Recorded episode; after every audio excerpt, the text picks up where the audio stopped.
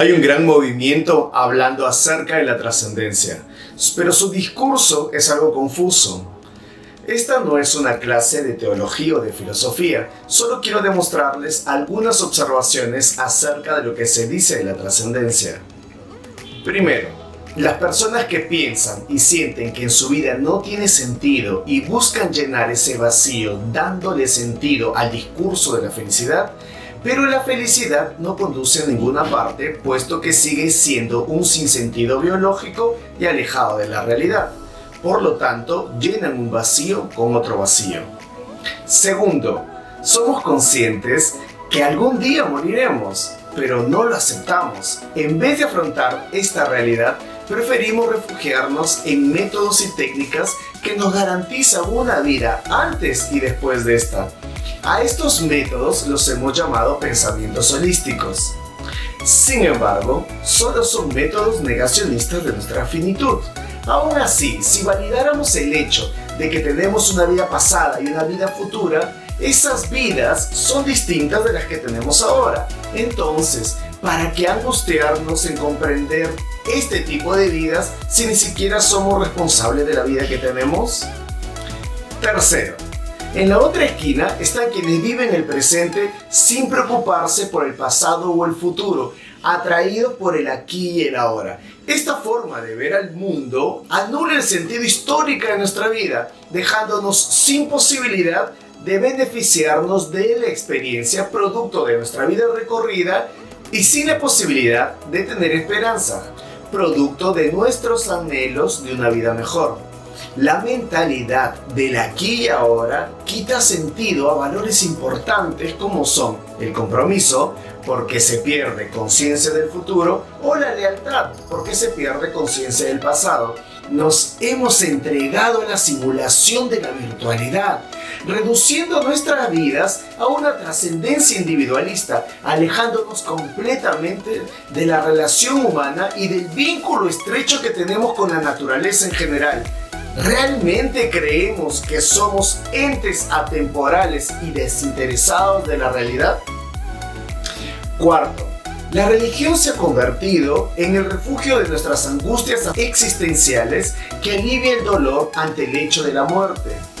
Es así que hemos generado un vínculo de interés y no un vínculo de fe y espiritualidad. Mi observación no es a la religión, sino al sentido individualista que las personas le están dando. Una fe delivery y autocomplaciente, con la que pueden justificar la irresponsabilidad de no hacerse cargo de la vida que tienen. Cada día existen más gurús de la felicidad que apoyan sus mensajes de autosuperación con pasajes bíblicos que nada tienen que ver con el contexto en el que fueron creados. Estos gurús, al estar carentes de contenido científico y sin ningún sentido común, usan textos religiosos para validar sus falsedades, un recurso muy común de los discursos fundamentalistas. ¿Te atreverías a creer en Dios si no existiese vida eterna o trascendencia?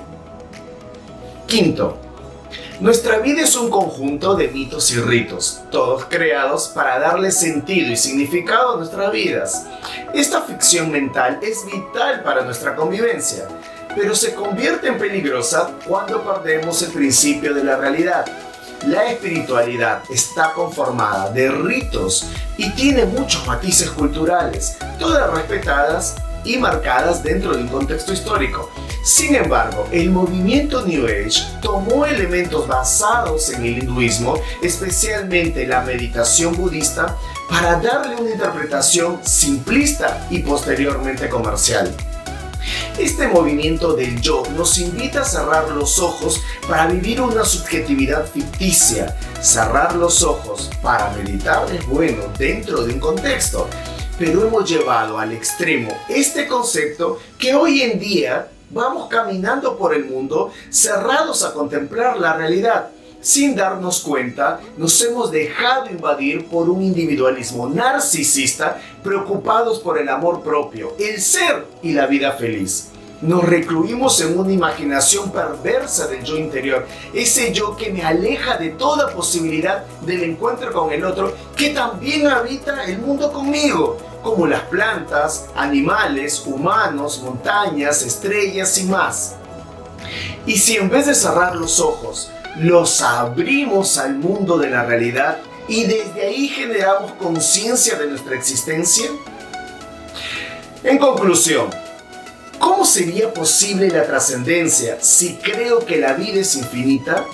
En el momento en que valido la idea que existe una sucesión de vidas pasadas y una continuidad de vidas futuros, niego la muerte como posibilidad, convirtiendo mi vida en una eterna repetición, sin posibilidad de trascendencia. La trascendencia no es posible si sigo viviendo atrapado en un mundo que no acaba.